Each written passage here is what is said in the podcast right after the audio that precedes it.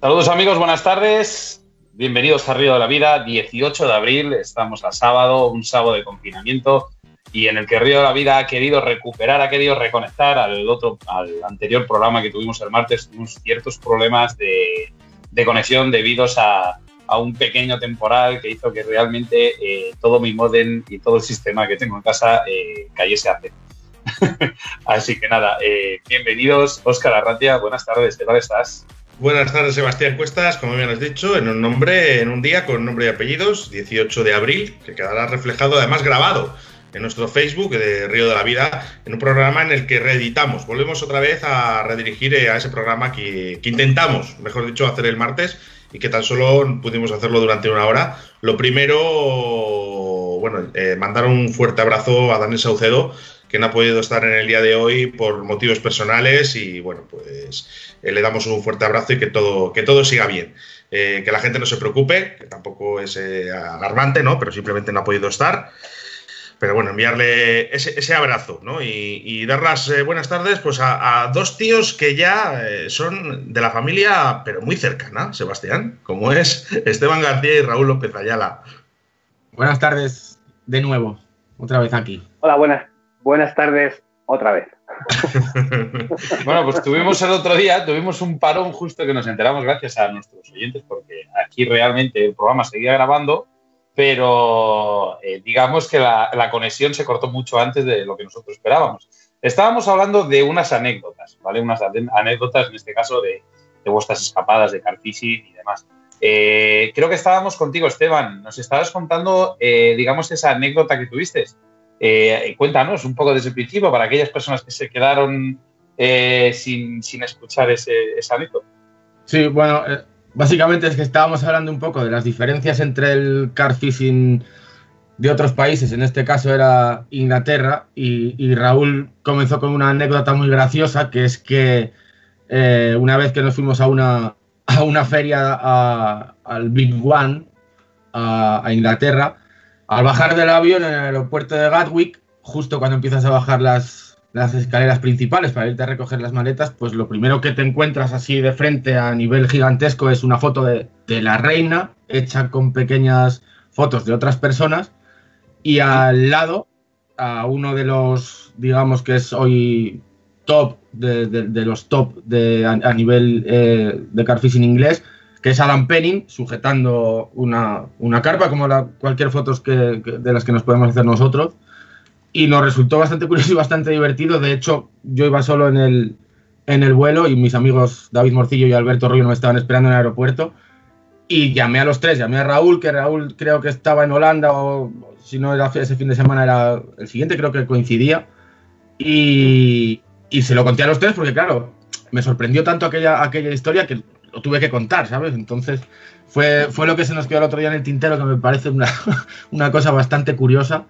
Y, ahí fue donde se nos quedó. De hecho, me consta que, nos ha escrito varias gente preguntando sobre eso, porque justo en ese momento fue cuando se cortó la conexión. Sí, que me comentaste es que te habían llegado WhatsApps de que eso, Oye, ¿qué pasó? Cuéntanos, que se ha cortado ahí. Aquí habían llegado, aquí en el, aquí el programa, en, nuestro Facebook, nos habían, nos habían escrito la gente, eh, por favor, decir otra vez la anécdota. Eh, sí, sí, digo, el sábado lo volvemos a decir. Sí, sí, está, la verdad es que es, curioso. Lo comentábamos así un poco en plan anécdota, pero sinceramente eh, esto dice mucho de la comparativa que hacíamos un poco a colación de lo que comentó Dani, ¿sabes? El otro día de las diferencias, como dice Esteban, de, entre países como Inglaterra y España. en un país donde sus emblemas son el Bim Ben, la reina Isabel II, y un tío con una carpa, pues, pues, entonces podemos hacernos un poco la idea de lo que significa uh, ahí lo que es el karting. Que tú visto en Inglaterra y eh, el resto, la mayoría de los países de Europa van un poco por encima, aunque poco a poco, gracias a Dios, vamos recortando esas distancias en muchos aspectos, pero todavía nos encontramos a años luz de, un país como, como, puede ser Inglaterra, que al fin y al cabo es la, cuna del cartismo. Así que bueno, ya digo, es simplemente lo que da que pensar, ¿sabes? la diferencia entre una cosa y otra. A lo mejor algún día nos, encontramos una foto en Madrid Barajas, en el Adolfo Suárez, o yo qué sé, ¿sabes? ¿Quién, quién sabe? Estaría bien. Lo que es, lo que es curioso, lo que es curioso es, por ejemplo, eh, nos pasa en España con casi todo. A comparar con otros países y es que eh, eh, al final la gente como que se ríe un poco, en el buen sentido de la palabra, de España, por ejemplo. Es como dices tú, ahí llegas en Inglaterra, ves una foto de una carpa, de, en este caso de la reina, de tal, de la carpa, y ves que, joder, pues que la gente como que como que tiene un poco más de seriedad con el tema de, de, la, de, la, pesca. Aquí en España hablas de pesca y es que la gente se piensa que esto es sentarse en una charca con una, con una cañita y, y, pasar el rato. Y joder, qué aburrimiento es la pesca. Al 94,5%, al 95% de la gente que le pregunte se piensa que es eso, la pesca en España. En este caso, como dice Sebas, a veces hay que tener un poco de tacto eh, cuando sobre todo hablas con una persona que a lo mejor no sabe de pesca o piensa que lo que te digo, lo que comentas, ¿sabes? Que pescar es ir un domingo por la mañana ahí con un corcho, una caña y estar ahí mirando el corcho, ¿sabes? Ahí, ojo, que también tiene su aquel, como cualquier otra técnica, ¿sabes? Pero muchas veces eh, la gente dice, ah, es que a mí me gusta la pesca y tal. Y se piensan que es, es el domingo por la mañana, ir allí con el corcho, con un gusano, con una lombriz, a pescar peces. Y entonces a veces... La típica frase, joder, qué aburrido es esto. Claro, es que yo una vez fui con un cuñado mío, ¿sabes? Y estuvimos allí, no pescamos nada, pero nos pusimos de chulatas y de cerveza, ¿sabes? Lo típica frase, ¿sabes? Que dice. Entonces, es que es así. Entonces, pero luego entonces a veces tienes que ir con bastante tiempo intentando explicar y exponer un poco de que la pesca no es solamente eso, más concretamente el tipo de la pesca en la carpa con todos sus. Entonces, pero ya digo, no puedes a veces soltar un poco de sopetón a la gente en lo que consiste en lo que haces porque puede llegar a atorar. Eh, queremos, decir a, la audiencia que vamos a seguir haciendo el programa, pero que luego vamos a tener una rueda de preguntas para, para Raúl y para Esteban. Así que bueno, pues pueden empezar a, a, hacer sus preguntas, que luego, bueno, Sebastián Cuestas pues intentará cogerle algunas de ellas y expresárselas a, a nuestros eh, entrevistados, ¿vale? Eh, Raúl, una anécdota, una anécdota de pesca. Una anécdota de pesca. Una de tantas. Y bueno, que no tenga que ser pescando, que puede, como, como que le ha pasado aquí a. Que esté relacionado un poco con el aeropuerto.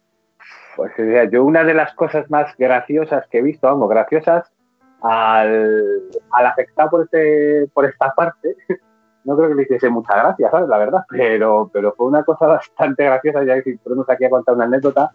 Hace muchos, muchos años, estoy hablando que sería más o menos como por el año 2000, 2001, 2002 o por ahí, estábamos en Mequinenza, eh, cuando antiguamente teníamos un grupo así de gente que éramos bastante afín al tema de la pesca que se llamaba eh, Webcar.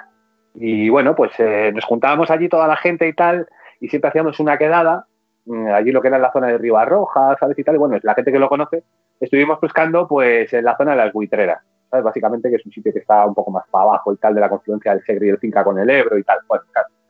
Entonces, ¿qué es lo que hacíamos? Íbamos nosotros a lo mejor un fin de semana y para eh, ceñirnos al tema de la normativa y no incumplir ninguna ilegalidad, pues aparte de que teníamos una pequeña barquita matriculada y tal, lo que hacíamos era pescar solamente hasta las 12 de la noche y no acampábamos. Entonces nos íbamos un grupo a lo mejor de 6, 7, 8 personas y poníamos una fila de beches en la orilla y teníamos cada uno con nuestros tripes, nuestras picas y tal, y pescábamos hasta las 12 de la noche para empezar a pescar a las 6 de la mañana. Entonces, ni estábamos acampando, ni estábamos pescando de noche. Entonces, no incurríamos en ninguna ilegalidad. Y así. Entonces, ¿qué es lo que hacíamos?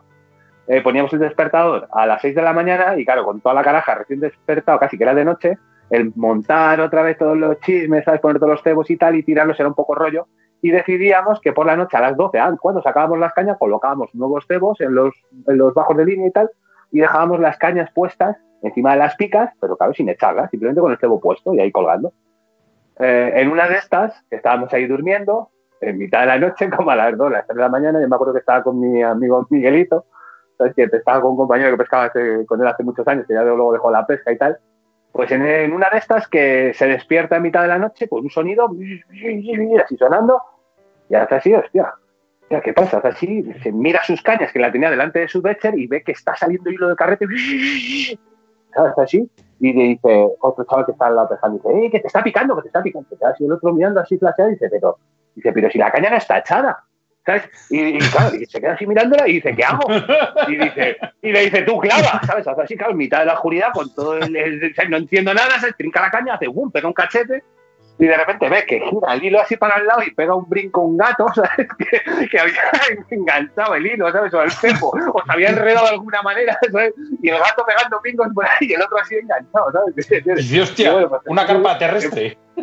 No, no, pero sí, no es que sea terrestre, sino que no tienes la caña echada, ¿sabes? ¿Entiendes? Y el otro, pues claro, te decía que, que, que, lo que hacía, ¿sabes? Y bueno, esto pues te puedes imaginar lo que se repitió, ¿sabes? Lo de la picada, ¿sabes? O sea que, vamos, como estas ha habido, ha habido bastantes. En el Ebro ha habido algunas y bueno, una, una picada ya un poco por terminar, que también fue allí en el Ebro, eh, de nuestro amigo Claude Ballet, que estábamos pescando en un embarcadero y el hombre entraba y salía con la barca, nosotros con todas las cañas allí puestas y tal.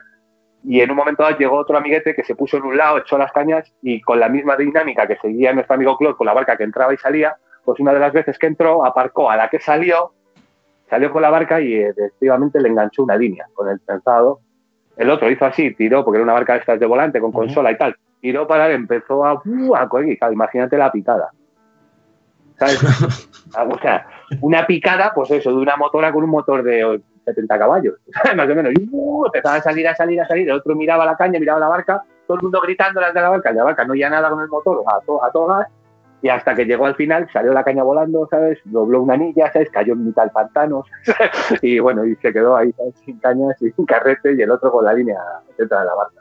Madre del amor hermoso. cosas, cosas, cosas, de la pesca, ¿sabes? ¿Qué pasa, ¿sabes? bueno, cosas de la pesca. Bueno. pues teníamos hoy. ¿Has perdido tú alguna vez alguna caña, Sebas, eh, en el río? De esto de cuando éramos pequeños, cuando poníamos la caña. Eh, esto, esto del carfishing ahora con las trípodes es muy moderno para nosotros, pero yo, por ejemplo, yo recuerdo de, de poner una cañita ahí en la finca y eh, justita a la orilla del río y de repente, pues eso, desaparecer y tirarme por ella, lógicamente, claro. Pues yo, yo una de las anécdotas de que perdí la caña, estaba, estábamos pescando en el, en río Riaza, ahí en Burgos, y, lo típico, empezar a ver nubes, empiezan a haber truenos, eh, de golpe relámpagos, ¿sabes? Y dejé la caña apoyada pues en un chopo, a la orilla del río. Además me quedé fijado, así me, me fijé bien donde la apoyé, me fui hasta el coche que no estaba muy lejos eh, y cuando volví, pues eh, no estaba.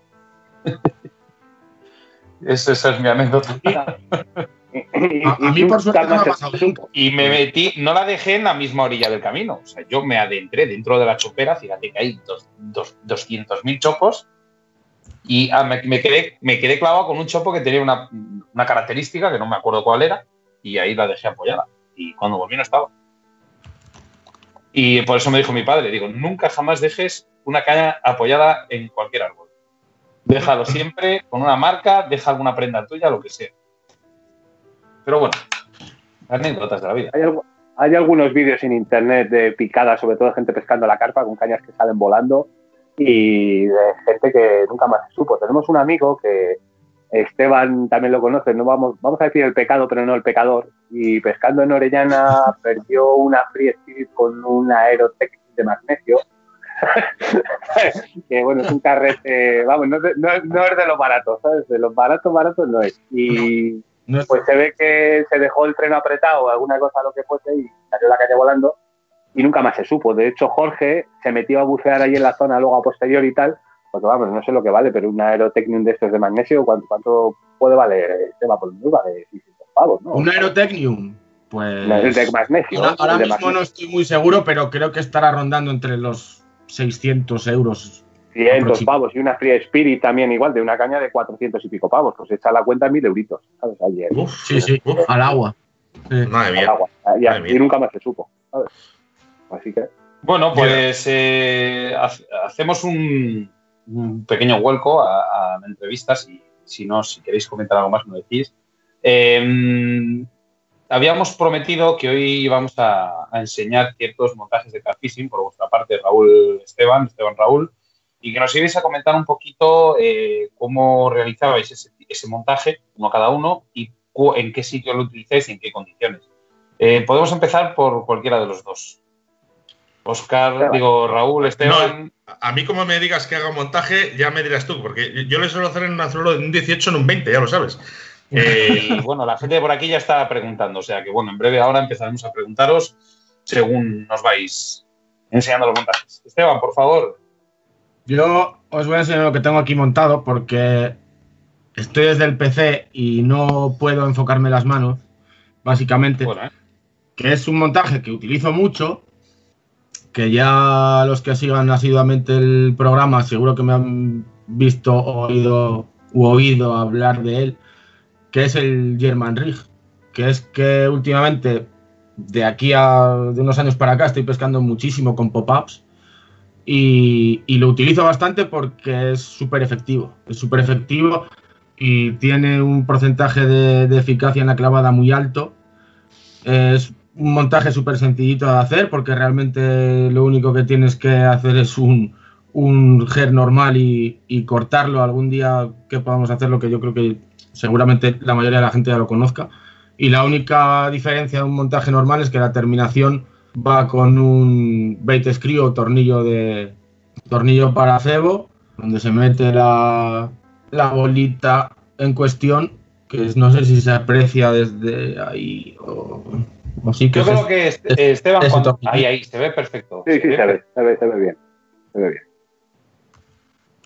Y, y, es lo que estoy utilizando últimamente, esto y un montaje que nos gusta bastante a los dos, que es el Blow Bar Rig, que os diré que el 85% de mis sesiones van con esto como montaje base. Y a partir de ahí, dependiendo de las condiciones y esas cosas, suelo, suelo variarlo, pero vamos, últimamente es lo que más estoy utilizando y es lo que mejor me funciona. Yo cuando algo me funciona bien, hasta que deja de funcionar, tiro de él, porque oye, es, la eficacia para mí es importante y el, el porcentaje de, de, picadas obtenidas y picadas eh, conseguidas, cuando digo conseguidas es con pez en la moqueta, para mí es bastante importante, entonces lo que, lo que funciona es lo que utilizo y esto me está funcionando últimamente y le estoy dando bastante caña, la verdad.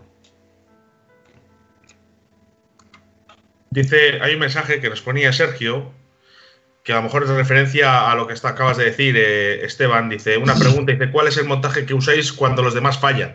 El último recurso. Un saludo para Sergio. El último recurso. yo, mira, además en colación de esto, he estado viendo estos, estos días circular por ahí algunos vídeos sobre, sobre cebos y tal, y, oían o leían algunos comentarios que, que un grano de, maíz flotante por sí mismo no, no era efectivo. y, yo puedo decir que cuando todo se complica y, todo está súper complicado y súper difícil y parece que los peces no quieren nada y tal, un combi rig con un granito de maíz para mí es un, es un salvavidas. De hecho, no sé si David Morcillo nos está escuchando, pero en la última sesión que hicimos juntos, ese fue el salvavidas, porque no querían nada. Porque hay veces que ya no es es el, simplemente el cebo, por muy bueno que sea o muy atrayente que sea. Y ya no es a veces tampoco simplemente el sitio donde estás pescando o el spot que hayas seleccionado que puede ser buenísimo. Pero a veces una simple cuestión de, de tamaño es lo que, lo que puede variar de que sea una sesión exitosa o una muy mala sesión. Y yo creo que en la mayoría de las ocasiones que en la se complica cuando reduces todo a su mínima expresión, incluido el cebo, en este caso un grano de maíz flotante, es un salvavidas bastante importante. Pues eh, Sebas, yo no sé si le has escuchado perfectamente lo que ha dicho Esteban, pero creo que, deberíamos hacer casi prácticamente un programa destinado a, este tipo de cosas, fíjate. Porque la gente tiene un montón de dudas sobre cuando realmente no pican y... ¿Qué hago? ¿Qué hago? ¿Qué hago? O sea, últimos recursos. Eh, te tomo la palabra, Esteban, a lo que has dicho. Eh, Raúl, adelante. yo tengo una, tengo una pregunta para Esteban. Eh,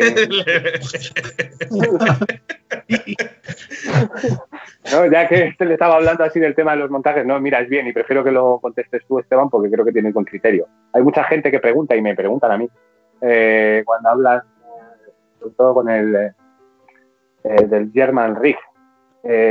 ¿Cuál podría ser la diferencia un poco entre el Ronnie Rig y el German Rig? Bien, eh, digamos que el Ronnie porque son dos muy son muy parecidos los dos montajes, ¿sabes? Sí, son muy parecidos. Eh, la diferencia es que el, el, German Rig no lleva ningún esmerillón adicional, es un montaje normal y corriente, lo único que eh, lo único que introduces en el montaje un bait screw, una microanilla. Si pones bait screw, no necesitas eh, bait floss para sujetar el cebo. Y si pones una microanilla, necesitas bait floss. Aparte de eso, el montaje es un, montaje normal y corriente. La diferencia con el Ronnie Rig, que es una evolución del 360, porque el 360 fue un montaje, eh, lo sabes perfectamente, que se utilizó en mogollón de sitios, era bastante efectivo, pero el 360, dentro de su efectividad, hay veces que se soltaba, giraba sobre sí mismo y en ese giro hacía desgarros en el interior de la boca. Entonces se empezó a, prohibir. Es un destroza, un destroza boca. Correcto, correcto. Es un y yo siempre, yo siempre he sido de esa opinión y cuidado, que yo lo utilicé en su día, pero, pero cuando empezaron a prohibirlo en los lagos privados, de hecho, el primer lago prohibido que tenía prohibido ese montaje fue donde yo te conocí a ti, que fue eh, Cabañac, en 2012, si no recuerdo mal. Anda, fuisteis a conocer a, tomar por saco, no pudiste bueno, nos aquí al lado. Todavía, nos conocimos todavía dentro de territorio nacional porque me lo encontré en una gasolinera en Irún y fui para allá. Yo, bueno, yo a Raúl siempre lo he seguido y tal, mucho antes de conocerlo. Y, andaba por ahí entre las estanterías y digo, coño, tú eres Raúl López Ayala. Y me dijo, sí, sí, sí. Y, casualmente, casualmente íbamos a, pescar al mismo sitio. Y, de hecho, en, ese sitio, entre, entre sus reglas particulares que tenía el lago privado, tenía prohibido el 360. Y al hilo de esto es que en Inglaterra, a partir de esa prohibición en sindicatos y demás, eh, los ingleses ya sabéis que siempre están rumbando en su cabeza con estas cosas de los montajes y tal, y crearon el Ronnie Rig, que tiene dos, giros, pero son giros más rectos porque tienen un esmerillón adicional, que es un esmerillón muy parecido al, al Fast Link de, enganche rápido para los montajes. De hecho, es bastante parecido, ahora lo han modificado un poco y le han quitado la curva que tiene a, 45 grados para hacer más fácil la inserción del anzuelo y luego le meten un termo retráctil. Entonces, la, la diferencia es que eso no se gira con tanta violencia y si se suelta no destroza las bocas en el interior, que es algo que a mí me parece muy interesante y de hecho creo que a día de hoy será uno de los montajes más utilizados en car fishing. Se puso muy de moda hace un par de años y ahora está todo el mundo un poco loco con el, con el Ronnie Rig y, y es una de esas evoluciones que está basada en algo, no solo en pescar o en capturar un pez, sino también en proteger la integridad de la boca del pez. Me parece una, una evolución muy guay. Eso es muy destacable cómo cuidar los peces ¿eh? en carfishing. Perdona, Raúl, que te haya cortado. No, no, no, perdona, solo quería hacer una matización y a nivel personal, eh, tú, Esteban, que siguiendo al hilo de mi pregunta que tengo para ti, eh, ¿qué prefieres? ¿Un Ronnie Rick o un German? ¿Cómo? es que se me corta un poco el sonido, a veces no he entendido muy bien. Digo, eh, a cuestión personal, ¿qué prefieres tú utilizar? ¿German Rig o Ronnie Rig?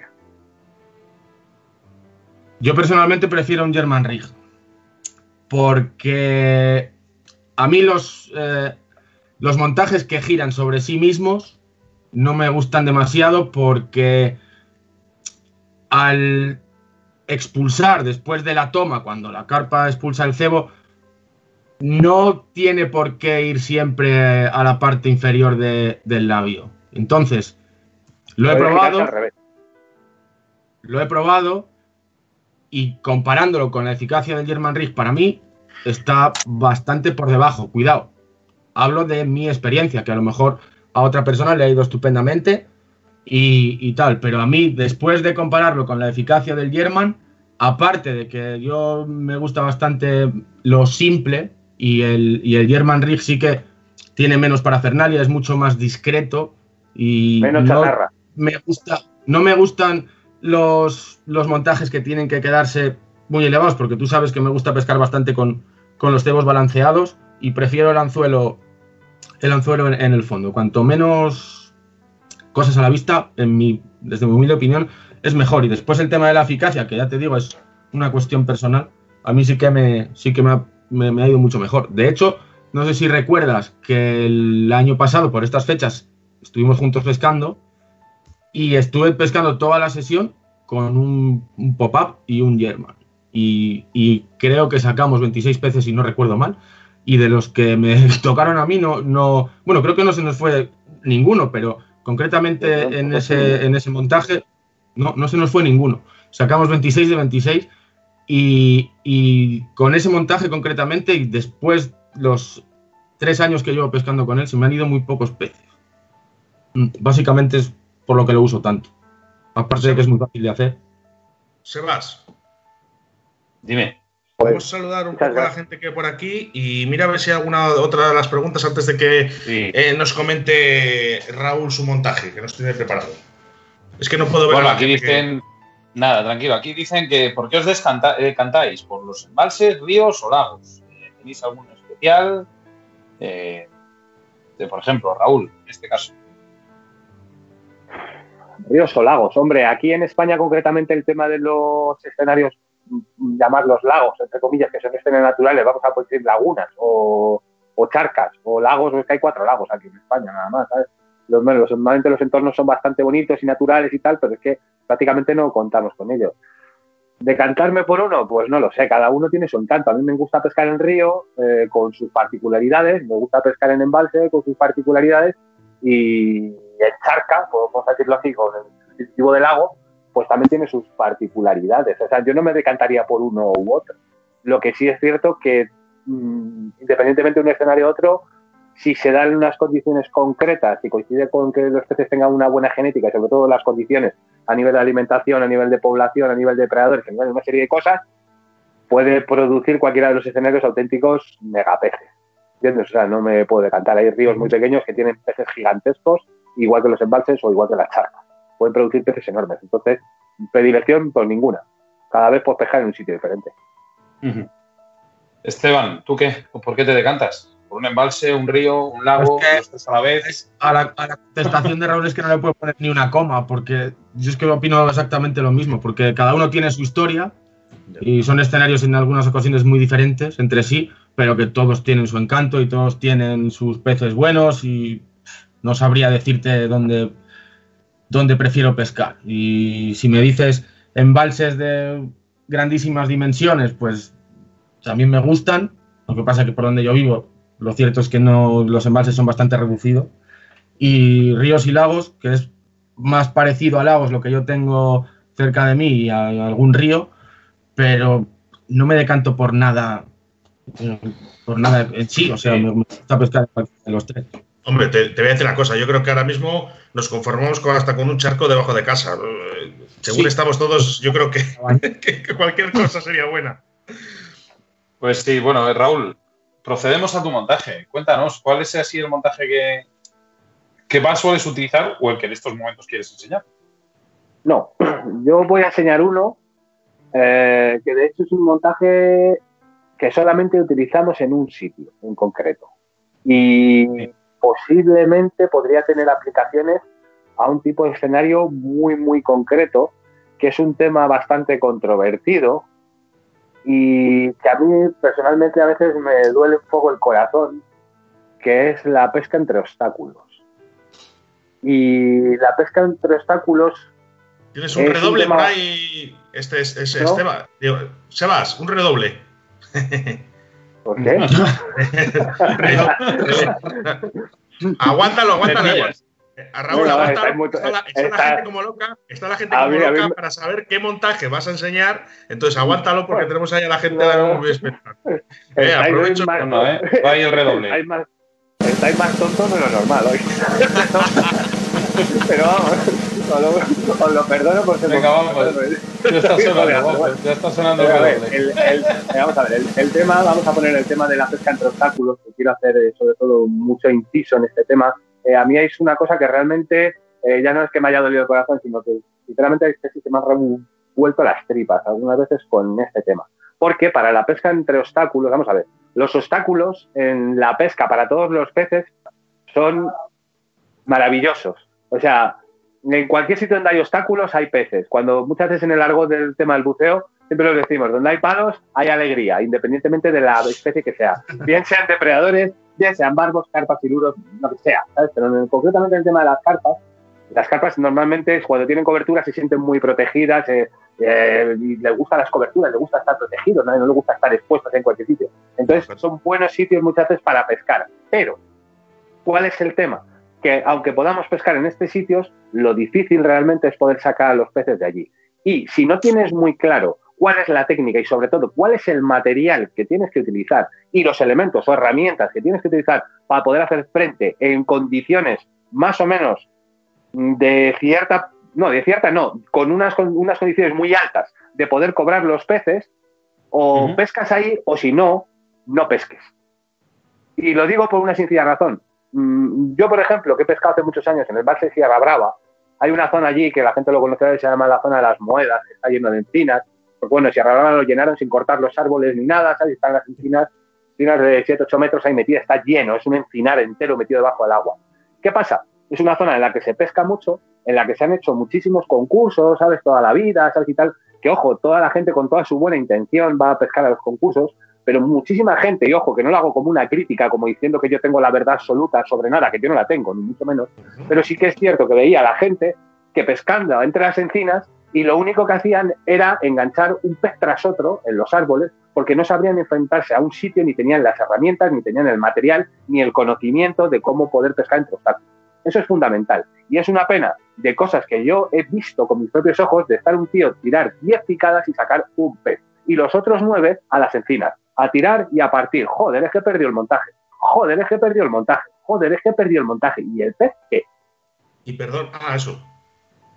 ¿Y el pez Es que, perdió, es que perdió media caja de plomos, es que perdió media caja de montajes, es que saca un P de 15 picadas, que lo he visto yo con mis ojos. Y a mí, sinceramente, se me revolvían las tripas porque volvían a lanzar una y otra vez por el ansia de que tenían picadas en ese sitio, pero a ver si es posible que pueda sacar un de 15. A mí me gustaría, sinceramente, coger la botella del regulador, meterme después de todos estos cientos de concursos, miles de concursos que habrán hecho, y darme una vuelta para ver las encinas que serían como árboles de Navidad. Esteban. Me surge una pregunta muy interesante para Raúl a todo, a todo esto. ¿Qué opinas de la inclusión que aquí en España no se ve, o yo por lo menos no lo he visto nada, de la inclusión de derivaciones y zonas de bloqueo para los peces para pescar en un, en un entorno como Sierra Brava. Derivación de línea y bloqueo de línea para evitar que los peces lleguen a meterse en, en las encinas, por ejemplo, en este caso. Bien. Eh, sistemas de derivación de líneas, ¿no? Para evitar obstáculos, simplemente, ¿se refiere? Sí. Sistemas que utilizamos nosotros en. Lo veo perfecto, perfecto, siempre igual, ¿no? Se utilice un elemento que es tan elemental como el agua para los peces, que es tener una barca y un motor eléctrico para poder reaccionar a tiempo. Y Esteban, tú lo sabes mejor que nadie. Si no tienes estos elementos es completamente absurdo porque no te da tiempo a reaccionar para con este tipo de elementos de pescar en ángulo, con derivadores y con, con horquillas por encima de obstáculos y tal. Si no te da tiempo, lo único que vas a hacer, y aparte ya no solamente eso, sino tener un conocimiento absoluto, no solamente de los obstáculos que tienes que salvar, sino los obstáculos cerca que hay donde tú estés pescando. Pero, o sea, absoluto. Absoluto es un conocimiento de los 20 metros que hay la redonda alrededor de saber perfectamente qué es lo que es. Y eso, si no lo sondeas bien, no se sabe con una barca, es tirar a ciegas entre dos encinas. O sea, es realmente jugártelo a qué? A tirar 15 picadas y sacar un pez. Y los otros 14 o otros 19 de 20 a las encinas. Y luego acabar las encinas como árboles de Navidad de carpas colgando. Y luego diremos, joder, ¿Dónde coño están las carpas grandes que había aquí antes en Sierra Brava? Ojo, que estoy poniendo un ejemplo. Y quiero que se me entienda que no es una crítica de decir, es que yo lo hago mejor y vosotros no. Pero si yo estoy pescando en un sitio donde es técnicamente imposible sacar un pez, mm, no pesco ahí. Me voy a otro sitio. O pesco en otro sitio por muchas picadas que pueda tener en ese sitio que es bueno. Y eso hay mucha gente que, por desgracia, no le entra en la cabeza. Pero ni ahora, ni le ha entrado, ni le entrará. ¿Por qué? Porque estás tirando picadas y te puede la ansia de poner una y otra vez la caña ahí. Entonces, todo esto viene a colación, que vengo diciendo el tema. Raúl, una, cosilla, te veo como con un puntito de mala leche cuando estás diciendo. Es que es, que es, que es un tema que me cabrea bastante, Sebas, este, ¿sabes? Y lo he visto una y otra vez y al final, si lo intentas inculcar ahí que, ojo, que hay muy buena gente y que sabe hacerlo y que sabe pescar entre obstáculos y tal, Mm. pero lo que no puedes hacer que, ojo, que yo no puedo hablar como que yo nunca jamás he perdido un pez en un árbol. Por supuesto que los he perdido. Que por supuesto. Pero. Pero has aprendido. años- Hombre, por supuesto, a base de palo. ¿Entiendes? A base de palo, Claro. ¿sabes? Pero tam- también cuando yo aprendí había la información que había. ¿Entiendes? Claro, Sí, que ese es ahora, por ejemplo, lo estáis, explicando, lo estáis explicando tú y Esteban, ¿sabes? Decir, oye, vamos a ver, vamos a decir a la gente, vamos a concienciar de que vamos a ver, no es seas tan cazurro de perder tantos peces y de quedar tantos anzuelos en la boca de los peces. Exacto. Que vuelvo a insistir, o sea, que puedas partir una línea a lo mejor y que un pez se queda. Sobra hablar del tema de los montajes semifijos y tal, es un poco por el tema de los cuidados del pez, viniendo un poco al hilo de lo que hablaba antes Esteban y lo que comentabas tú, del cuidado que se tiene a los peces y bla, bla, bla. Correcto. El tema de los montajes semifijos es algo que es que a estas alturas no haría falta ni comentarlo. Y todavía hay gente que todavía me hace un nudo en el puente con un plomo inline. Cosas así, que ves, ¿entiendes? Y te hace un nudo en el puente por donde no pasa el plomo en caso de que parta. Los plomos tienen que soltarse. Es posible que un pez con una línea y con un anzuelo colgando, por la misma acción de la boca retráctil de hacer así, con el peso del boli, es posible que se pueda hacer el agujero cada vez más grande hasta que lo suelte. Es posible, pero hay veces que no. Y luego sale la gente que saca una carpa con la cabeza o con la boca mutilada, mutilada, y, y, "Ay, qué- qué carpa más rara, mira cómo sigue. Y yo, ¿Por qué? Pues a lo mejor un mal montaje o alguna cosa así. Pero bueno, al margen de todo esto, del tema de los obstáculos, que es lo que vengo un poco a colación, nosotros, como mucha gente sepa, sabe, eh, pescamos en el lago de Curtón. ¿Sabes? Lago de Curtón posiblemente sea la mayor escuela para la pesca entre obstáculos que pueda haber, porque es uno de los sitios más complicados. Ojo, no complicados de pescar, porque normalmente los peces, mm, si das en un momento bueno de actividad y se dan las condiciones climáticas, etcétera, los peces comen bien, toman bien los cebos, los toman de buena gana, pero el problema es poder mm, sacar el pez de ese sitio de ahí. Porque realmente es absurdo, como he vuelto a decir antes, colocar un montaje, tener picada tras otra y perder un pez tras otro, para sacar uno de carambola, porque resulta que se ha ido justo por el hueco por donde estaba libre. Eso es absurdo. Entonces, para eso, aparte del tema del conocimiento del sitio, de una herramienta como es una barca, reaccionar muy rápido y una serie de cosas para que no te coja así, hay que pescar con un tipo de montaje concreto, que por eso viene lo que yo quiero hablar, que es un montaje en concreto, que de hecho lo tengo aquí colgado, porque como me ha pedido Oscar, oye, te un montaje, yo no tenía ningún hecho, ni iba a hacer ninguno, digo, el primero que he visto ahí en la... Y bueno, esto es un montaje, como se puede ver aquí, eh, montaje bastante considerable, evidentemente, para peces grandes. No quita que este montaje pueda pescar un pez de dos kilos, que ojo, también los hemos sacado de dos kilos allí, no son carpas de 25, de 30 kilos, hay peces de, de dos kilos y peces que han nacido allí en el lago. Entonces, pues bueno, eh, el tipo de montaje, que se, a ver si se puede ver aquí, yo creo que sí. Se ve, se ve muy bien, Raúl. Sí, esto es un total rig, básicamente, ¿no? Eh, Esteban, tú que eres más eh, Sí. anglosajonamente influenciado, ¿sabes? Sí, bueno, es que le, lla- le llaman de, de- de las dos maneras, pero sí, es Sí, total rig, ¿no? Yo- Sí. un, un Sí, multi-rig, sí, multi-rig o total, o total rig. Y bueno, lo, básicamente lo que es, es, eh, insisto, pues es este, bueno, tiene aquí un pelo que por eso va un poco mal. Pero bueno, eh, la posición que quedaría sería ¿Un más pelo, Raúl? El No, Jair, no, el Jair. ¿se te ha caído el Jair? No, no, es de mi perro, es de mi perro. Ah, vale. Tranquilo. Y bueno, eh, si te ves un poco la posición que se quedaría sería como parecido a un, a un de rig, una cosa así, pero la diferencia que tiene, la rigidez que tiene el de rig, este lo que nos hace es que tiene un sistema anti-expulsión, que es el anti-eject, ¿no? Que el pez, aunque lo chupe, puede quedarse el anzuelo y luego expulsarlo así. Cuando hay una picada, esto viene así, esto se clava y ya está. Bueno, eh, la confección de esto, que no tiene más, un hilo de, con un quitavueltas, un hilo de seda, ¿sabes? Y nada, y poco más. La parte móvil, porque esto digamos que sería un- como un combi-link, ¿no?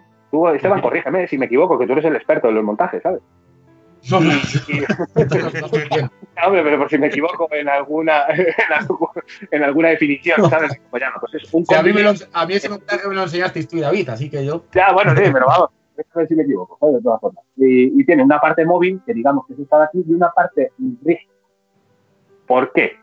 Eh, primero, eh, vemos que evidentemente es hiperresistente el tema del anzuelo, es un anzuelo, es un número 2, que son anzuelos de acero, bueno, y esto es una Oye, pasada. tiene muy buena pinta el anzuelo. Es lo que te iba a decir yo desde el principio. Es, es pinta. bastante, es un bastante bestia en los que hacemos test de engancharlo contra una rama y tirar con toda nuestra fuerza, saber por cuál es el punto débil que tiene el montaje. Y es tan sumamente importante tanto el anzuelo como el quitavueltas, como el material que está hecha la parte móvil, como la parte que está hecha larga. La parte móvil es evidentemente para que tenga una parte de movilidad aquí, con un quitavueltas que son de 70 kilos, lo que tiene, y que tienen que ser estos, porque yo he visto quitavueltas de estos estirarse ante una atracción de un pez muy grande en el que lo estás parando en un sitio para que no se meta entre los obstáculos, y lleva luego una parte rígida que es un cable de acero, este que es esta de aquí, un cable de acero de 100 libras. Este cable se utiliza normalmente para la pesca del tiburón. Y diría gente, joder, qué exagerado, vas a poner un cable de acero. Viene con sus termos retráctiles, eh, viene completamente, esto tiene con dos, va crimpado por aquí dentro, con otro quitavueltas aquí. ¿Cuál es la función de esto? De esta parte que se queda, insisto, que se queda rígida. Pues hay un problema en este lago y es que hay bastante, como se les suele llamar, peces blancos que son bremas, no son otra cosa. Entonces, eh, hay muchas veces que las bremas se meten en el cebadero, empiezan a picotear el cebo, porque este cebo tan grande no se lo puede meter porque la, boca de la brema, no sé qué sea una brema de 5 kilos, es muy pequeña, y muchas veces lo pican y están dando vueltas y tal, y si tienes un bajo que sea poco rígido, pero lo acaban enredando con el plomo, y si esto es una pesca estática en la cabeza está tres días este montaje en el agua, que cabe la posibilidad, que se da esa posibilidad, pues es posible que te encuentres un ovillo de todo enredado con el plomo. Y con este cable tan rígido, 100 libras, no 80 ni 60, tiene que esto siempre vuelve a su ser. Y por mucho que tiren, siempre vuelve. Y esa es la funcionalidad que tiene. Todo esto viene, ya digo, insisto, que esto es en lo que se consiste el bajo de línea, a una perla en la que nosotros normalmente utilizamos un plomo de 400 gramos. Son plomos muy grandes porque a veces se pesca a mucha distancia y siempre se pesca con trenzado. Entonces, ¿qué es lo que pasa? Esto viene aquí enganchado cuando el pez tienes una picada, tira de aquí, lo que pasa que estamos aquí y cuando tira, el plomo se suelta. Y el plomo siempre se pierde. ¿Por qué? Tú no puedes dejar un pez cuando lo estás peleando haciéndole un ángulo con 400 gramos aquí colgado, porque le pendulea por un lado y por otro y es muy fácil que el anzuelo se le suelte. Pero no hace falta que sea de, puede ser de 150 gramos, ¿sabes? Pero claro, en un caso, 400 gramos es así. Y todo esto viene unido aquí a un puente muy largo, muy largo, que en este caso es el que tengo aquí, aquí enganchado.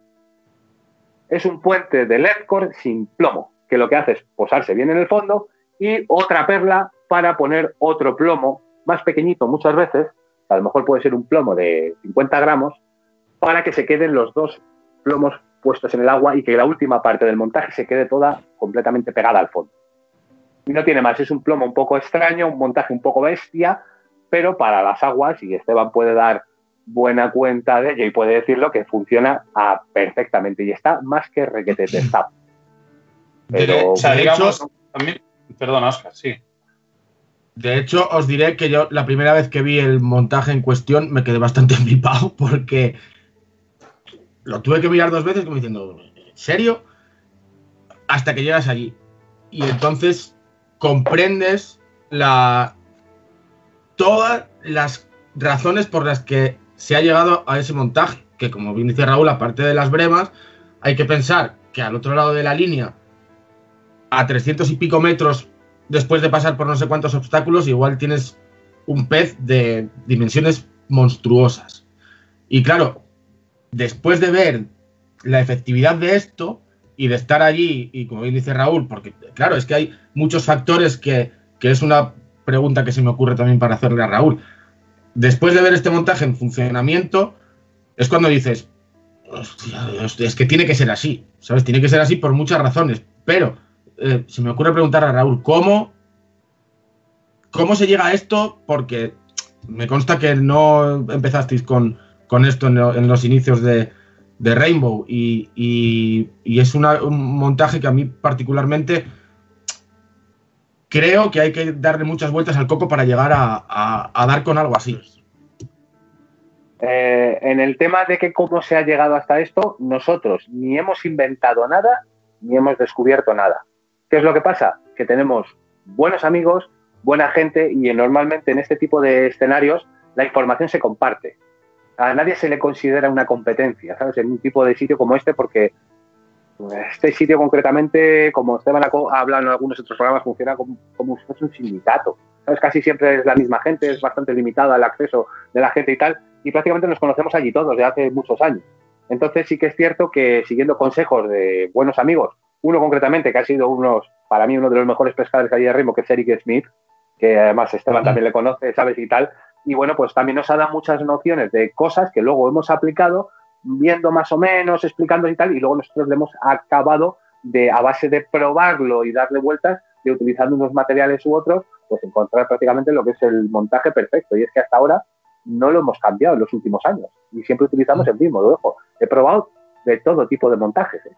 de todo tipo de montajes. Lo que pasa es que, insisto, en una pesca muy, muy extrema, entre obstáculos, a veces con carretes bloqueados, ante peces de 30 kilos y pescando con trenzado y a veces una serie de circunstancias, insisto, que son, no son normales, pero que serían perfectamente aplicables aquí en España en sitios que yo conozco se podía pescar de pesca en obstáculos, donde yo conozco gente que me dice que es, es que ahí es técnicamente imposible sacar un pez. No, cuidado, cuidado, porque muchas veces nosotros cuando pescamos allí en algunos spots, decíamos que, o sea, realmente lo ves y dices, aquí es imposible, o sea, es técnicamente es imposible sacar un pez de aquí.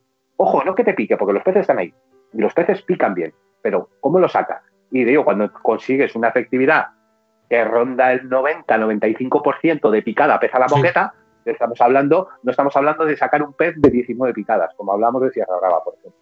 Entonces es un mm, índice muy alto, que ojo, alguno puedes perder, ¿entiendes? No, existe la técnica perfecta, Yo creo sinceramente que es imposible no perder un pez ahí.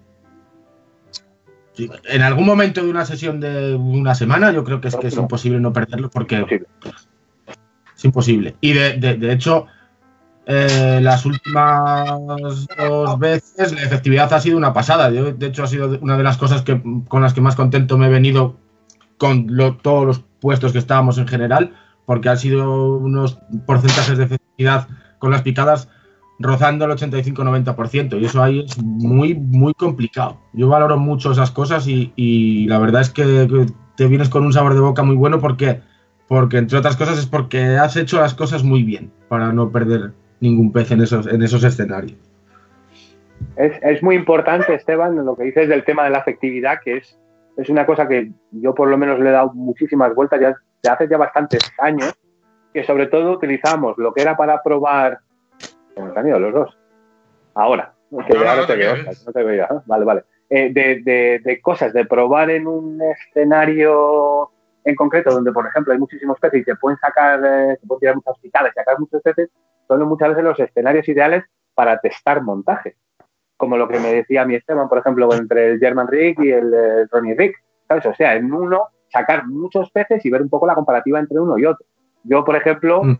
eh, yo soy un devoto del Global Rig, ¿sabes? Como mucha gente que considera que es un montaje perfecto. Yo pesco casi en el 90% de las ocasiones con un Global Rig y me gusta porque lo he podido testear en estas aguas de de ir a escenarios X, no vamos a dar nombres aquí, pero de sacar 50 peces y a lo mejor tener de 50 picadas que has tenido 47, 48 a la moqueta.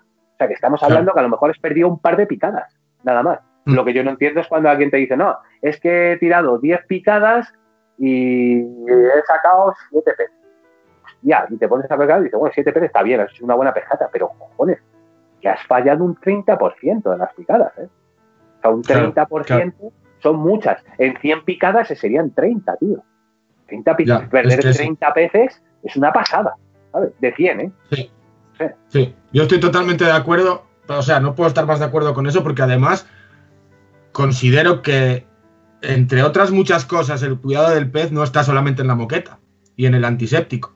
El cuidado del pez está también ahí justamente en eso que estás diciendo tú, que me parece interesantísimo y además creo que también es un concepto que, no se ha cambiado de momento, pero que se debería ir pensando en no solo en tamaño y en cantidad, sino en efectividad, porque yo creo que es importantísimo y vamos, o sea, no, le pongo una coma a eso. Yo creo que es algo que la gente se debe plantear muy en serio, tan, tanto o más que un bote de antiséptico. Sí. Porque si... Bueno, pues...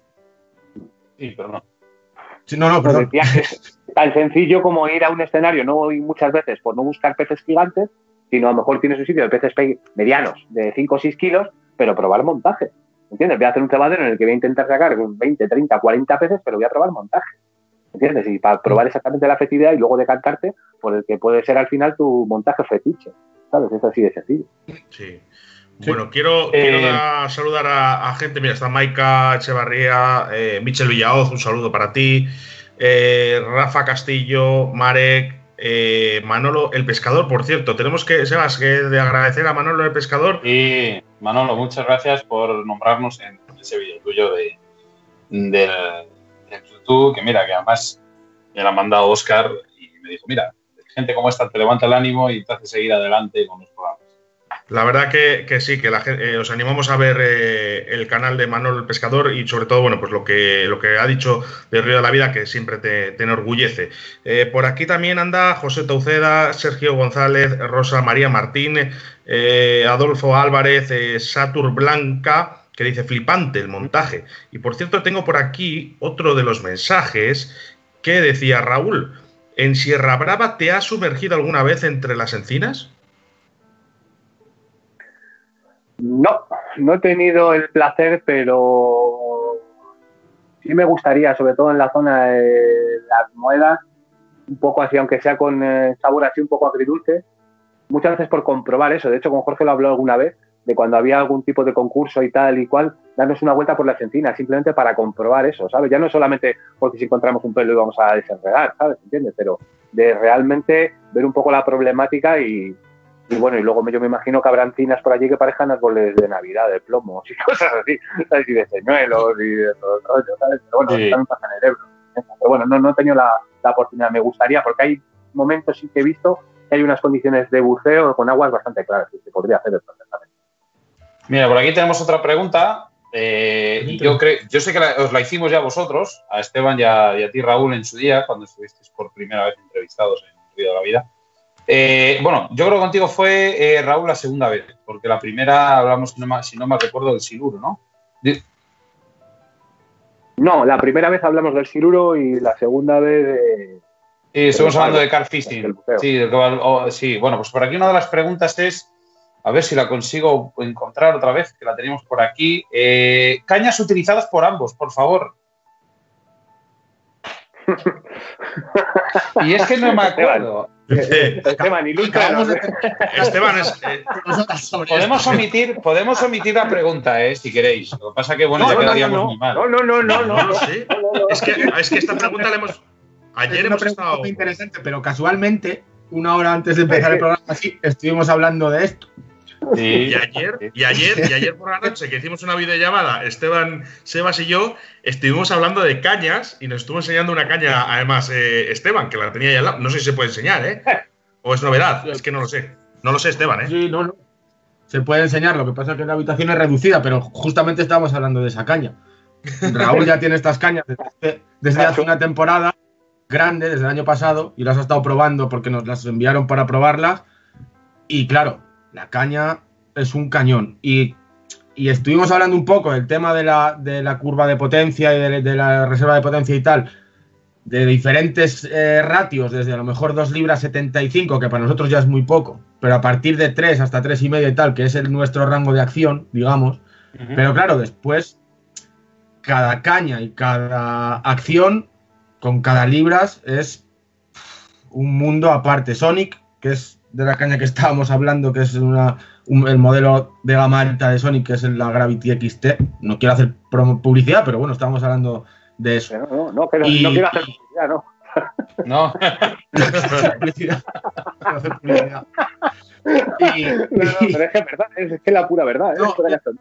la, la, voy a coger. Pero bueno, eh, eh, el tema es que tampoco nosotros tenemos, ni siquiera nosotros, y más tal y como está el mercado, tenemos una caña predefinida, para una caña tipo para todos los escenarios. De hecho, estamos ajustando incluso algunas veces nuestras ideas para tener algo lo más versátil posible para, ciertos escenarios, pero es que no acabamos tampoco de, decir esto para todos los sitios. Es que como cada sitio es tan diferente, pues tenemos ahí un poco de... Yo no puedo decir, esta es mi caña preferida con mi acción preferida, porque cada caña se, adapta a un escenario eh, en cuestión y es que es muy difícil decir qué es la, cuál es la caña que más usas. Si a mí me preguntan por versatilidad, yo que soy así más bajito, por eh, ganancia de ángulos y tal, para mí 12, 13 pies entre 3 libras 25 y 3 y media sería mi opción. Pero claro, cada uno tiene sus gustos. Esto es como, como dice Raúl, como los culos.